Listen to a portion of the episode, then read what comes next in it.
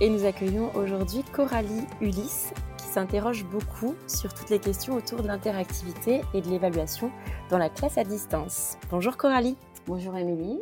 Merci d'avoir accepté de partager avec nous euh, tes réflexions, là, euh, au terme de la première semaine, un petit peu plus euh, de classe à distance. Ben, merci à toi, je suis très contente d'être là avec vous tous. Donc, je travaille au lycée La Salle Lyon et je travaille donc avec des secondes et avec des terminales. Et comme de nombreux collègues, ben, je viens d'être confrontée à réussir une classe virtuelle en SVT. Comment tu t'es informée, Coralie, dans les premiers jours sur euh, ce qu'allait se faire, sur ce que les collègues allaient mettre en place, par exemple? Alors, dans les euh, premiers jours, les euh, premières heures, et même avant les premières heures, enfin, j'étais quasiment persuadée que ça allait s'arrêter. Donc déjà, j'ai donné des bilans à mes élèves avant de partir. Donc le jeudi, je me suis renseignée bah, sur les réseaux sociaux. Et donc moi, j'appartiens à un groupe de SVT sur Facebook qui est très dynamique. Il y a vraiment des gens super qui sont à l'intérieur et, aussi sur les fils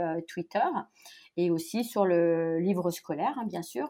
Donc euh, voilà, il y a plein d'informations et c'est un mix de tout ça qui fait qu'on est en état de veille et qu'on se dit il va falloir réagir euh, au mieux. C'est sur ce groupe Facebook que tu as vu qu'il y avait pas mal d'interrogations euh, de la part des collègues sur l'interactivité et l'évaluation à distance, c'est ça?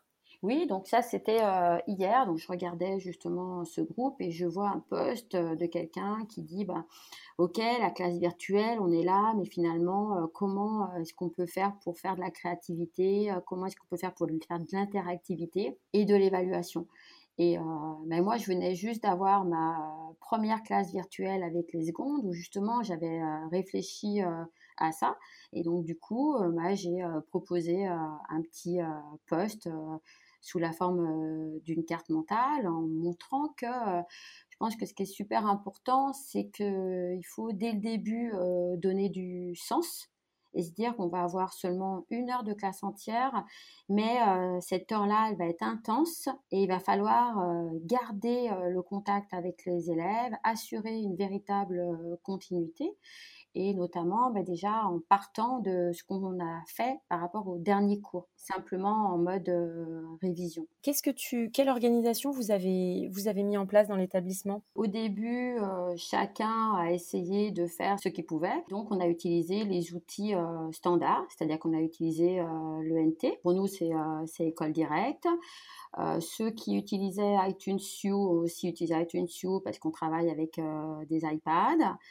Et puis, j'avais entendu parler qu'il y avait une classe virtuelle qui traînait à quelque part. Et donc, je me suis mise à la recherche du CNED de manière à savoir mais comment, comment cette classe virtuelle fonctionne et où est-elle. Et donc, du coup, j'ai réussi à la trouver, à faire mon identifiant. Et donc, je me suis précipitée pour faire un tuto parce qu'au début, je ne les ai pas trouvés et euh, voilà, pour pouvoir partager avec les collègues. Après une longue quête, tu as fini par accéder à la classe virtuelle du, du CNED Oui, parce qu'il y a des étapes et c'est un, un, nouvel outil. Euh, donc euh, moi, je ne je connaissais pas du tout et je me suis dit, c'est une opportunité. Comment faire pour maintenir une certaine continuité avec les élèves si on ne les voit pas, si on fait que à l'écrit?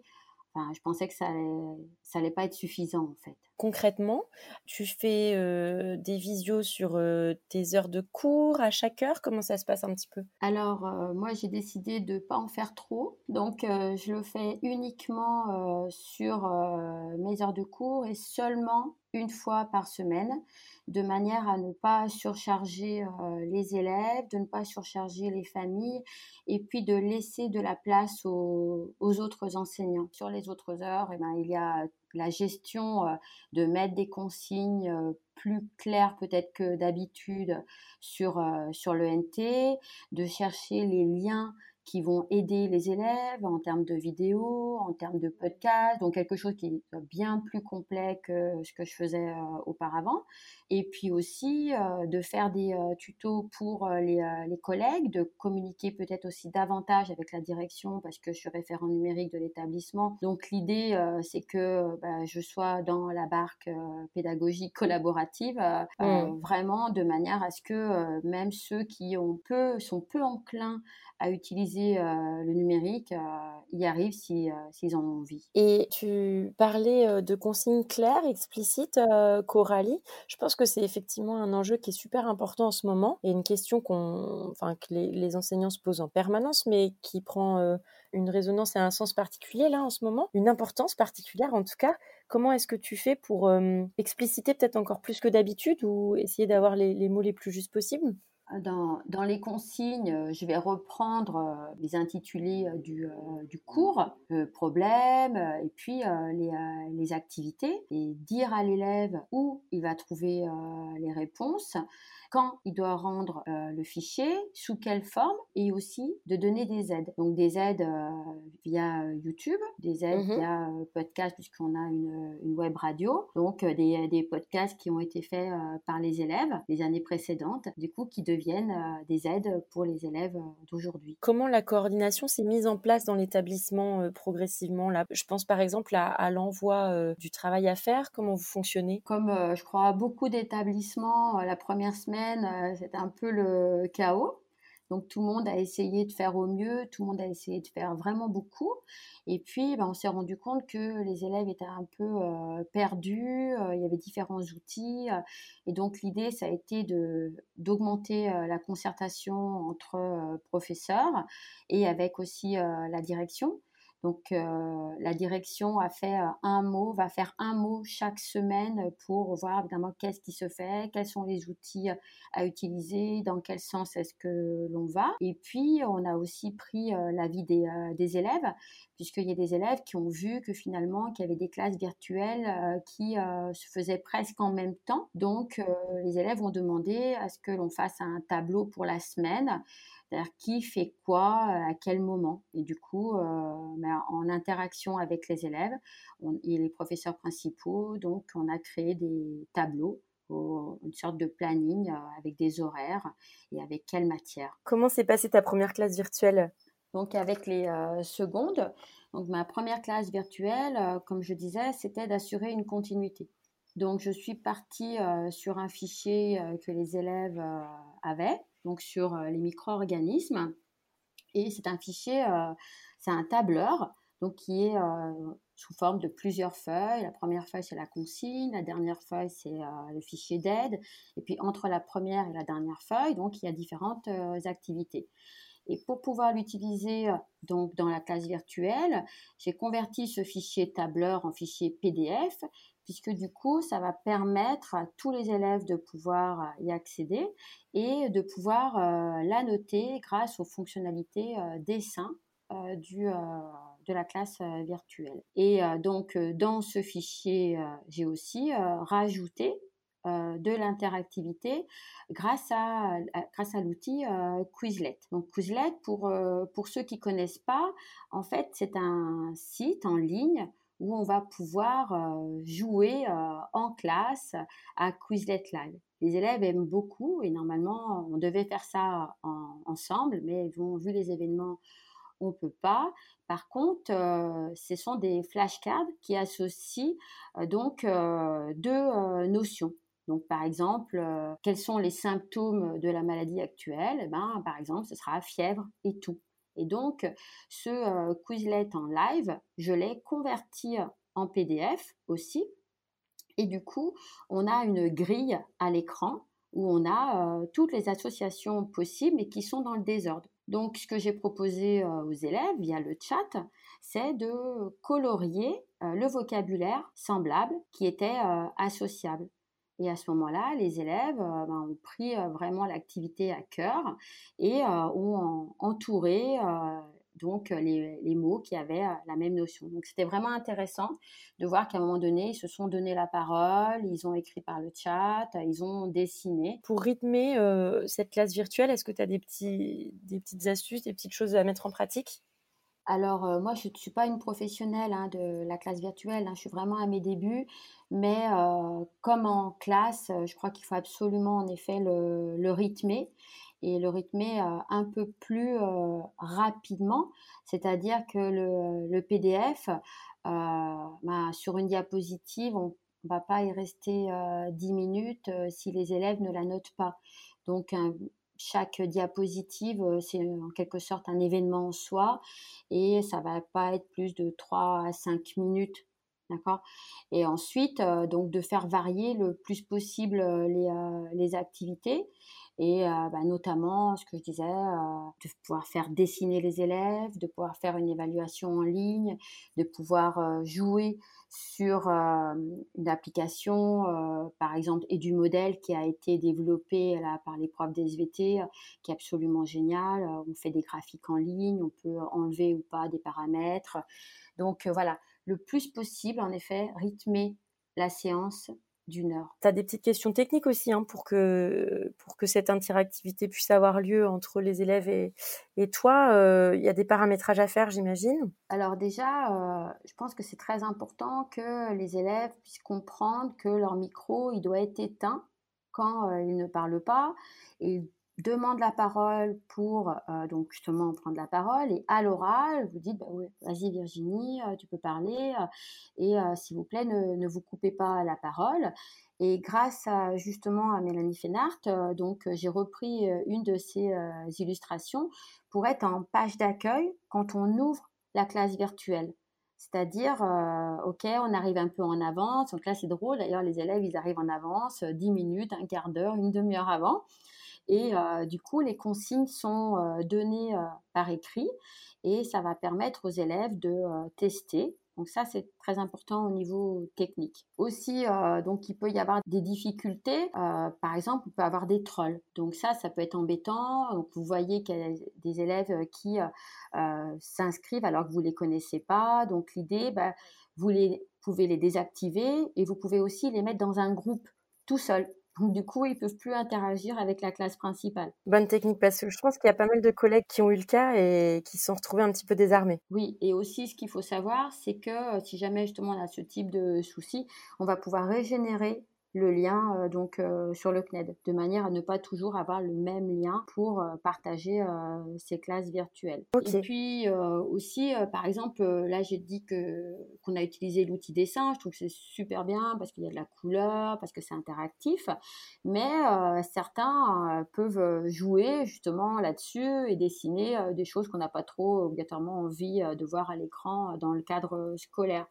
Donc là, bah, soit on arrive à faire de l'humour, euh, soit euh, voilà, donc on peut euh, dire ben voilà, on ne refera plus de classe virtuelle, ou on peut donner la parole aux autres élèves qui spontanément finalement, moi, sont venus réguler, dire bah, arrêtez. donc du coup, j'avais un élève qui était modérateur, il a effacé et arrivé à maintenir, bah, c'est bon, finalement ça va aller, euh, pas s'énerver. Euh. Et tu nommes un élève modérateur à chaque séance? Donc la première euh, classe virtuelle, j'ai vu qu'à un moment donné, ça pouvait être important, créer un modérateur. Et vu que c'était celui qui venait de prendre la parole, je lui ai demandé s'il était OK. Il m'a pas dit non. Hop, je l'ai mis en modérateur.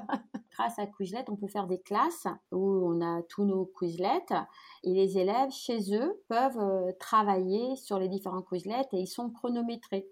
Et plus ils le font, bah, plus ils gagnent en rapidité. Et du coup, en termes de petits bonus et de travail en autonomie, je leur ai dit, bah, celui qui arrive en première place, il fait un screen de son écran et il me l'envoie via l'ENT. Et sur l'évaluation, tu nous as parlé de Quizlet, peut-être d'autres outils type Kahoot, etc. quelle forme ça prend. Là chez toi Je sais qu'il y a beaucoup, beaucoup de collègues qui réfléchissent à la question en ce moment, notamment est-ce qu'on note, est-ce qu'on note pas, euh, euh, quels devoirs on donne à faire et comment est-ce qu'on réduit par rapport au rythme habituel? Donc avec les secondes, là, en début de séance, je leur ai bien dit que tout ce qui était dit pendant cette séance de révision ferait partie d'une, d'une évaluation caout. Donc euh, j'étais plutôt enclin parce qu'on a l'habitude de faire des caouts en classe et ils adorent ça. Donc la technique ici, c'est que je vais partager mon écran via la, classe virtuelle. Auparavant, j'ai bien ouvert un onglet euh, sur Kahoot. Donc oui, donc là, ça veut dire qu'il faut déjà deux outils.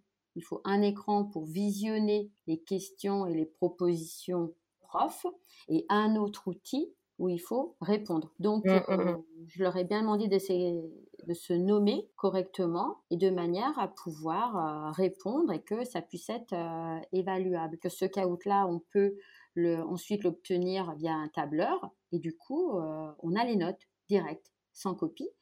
Alors, euh, moi, ce que je veux faire, c'est je veux valoriser les élèves qui ont eu euh, des bons résultats, des très bons résultats, et euh, oublier ceux qui ont eu des mauvais résultats parce que peut-être ben, ils n'ont pas travaillé, mais aussi peut-être parce qu'ils avaient des difficultés de connexion. Voilà, donc Kahoot, c'est vraiment un outil bah, très sympa. Et avec les terminales, j'ai fait différemment puisque eux, je leur ai fait un Google Form et ce Google Form, euh, je leur ai mis euh, avant, donc euh, dans l'ENT, c'est-à-dire qu'ils avaient déjà les, questions et les propositions, mais c'était pas noté. Ensuite, je leur ai dit, bah, quand ce sera terminé, je vous remettrai le, le lien, mais cette fois en mode formulaire, c'est-à-dire où il va y avoir une note, de manière à pouvoir vraiment davantage les engager pour répondre. Et euh, là, bah, ils ont tous répondu et je ne vais pas mettre de mauvaises notes. Hein. Il est hors de question que je mette de mauvaises notes. Coralie, je sais que tu, tu réfléchis pas mal aussi à la question du sens des apprentissages pour les élèves. Quelle forme ça prend à distance? Rester un, un, petit peu comme, euh, comme en classe, euh, essayer d'être un petit peu drôle, essayer de contextualiser. Et donc là, vu qu'on était sur les, sur les micro-organismes, donc j'ai mis à l'écran une invitation qui était faite par l'Université de Montpellier euh, avec euh, les, lettres TMF, c'est-à-dire euh, transplantation de microbiote fécal, info ou intox. Et là, très rapidement, les élèves se sont exprimés à l'oral euh, et euh, via le chat, ils disaient ah, mais non, mais c'est une intox, c'est pas possible, on peut pas faire ça. Et donc du coup, euh, leur dit bah, écoutez, avec les documents, on en reparlera. En fait, on l'avait déjà fait, mais il y avait de nombreux élèves qui étaient déjà malades avant de partir. Du coup, ça, a permis que les élèves présents qui avaient compris, ils n'avaient pas tous compris, euh, puissent dire mais non, non, c'est une vraie info, euh, ça, ça marche. Et du coup, ça a lancé euh, l'utilisation du PDF et de reprendre l'argumentaire. Donc ça, ça, ça c'était important de garder quelque chose d'un peu mystérieux, info, intox. Je pense que c'est vraiment euh, très important euh, que la science ait, du sens et euh, garde une partie de mystère, mais que ce mystère, tous ensemble, on puisse essayer de le relever et trouver des solutions. Et notamment, bah, justement, cette notion de mystère, on l'a utilisée via un escape game. Donc on devait euh, faire un escape game la semaine euh, où on a dû rester euh, chez nous. on avait l'objectif avec ma collègue Elisabeth Berbet de faire un escape game bilan sur une partie assez complexe en terminale spécialité sur l'énergie, qui a d'ailleurs été fait, je crois que ça a été publié sur, sur Canopé. Et dire bah, c'est dommage tout le travail qu'on a fait comment est-ce qu'on peut le, convertir? Mais du coup, euh, ce mystère, on avait un mot mystère à trouver à partir de cet escape game. Ben, je l'ai euh, réinventé, mais cette fois sous la forme d'un PDF, d'un damier. On vous mettra le, lien de manière à ce que les élèves, euh, tout seuls, avec le lien sur Geniali, puissent trouver le mot mystère.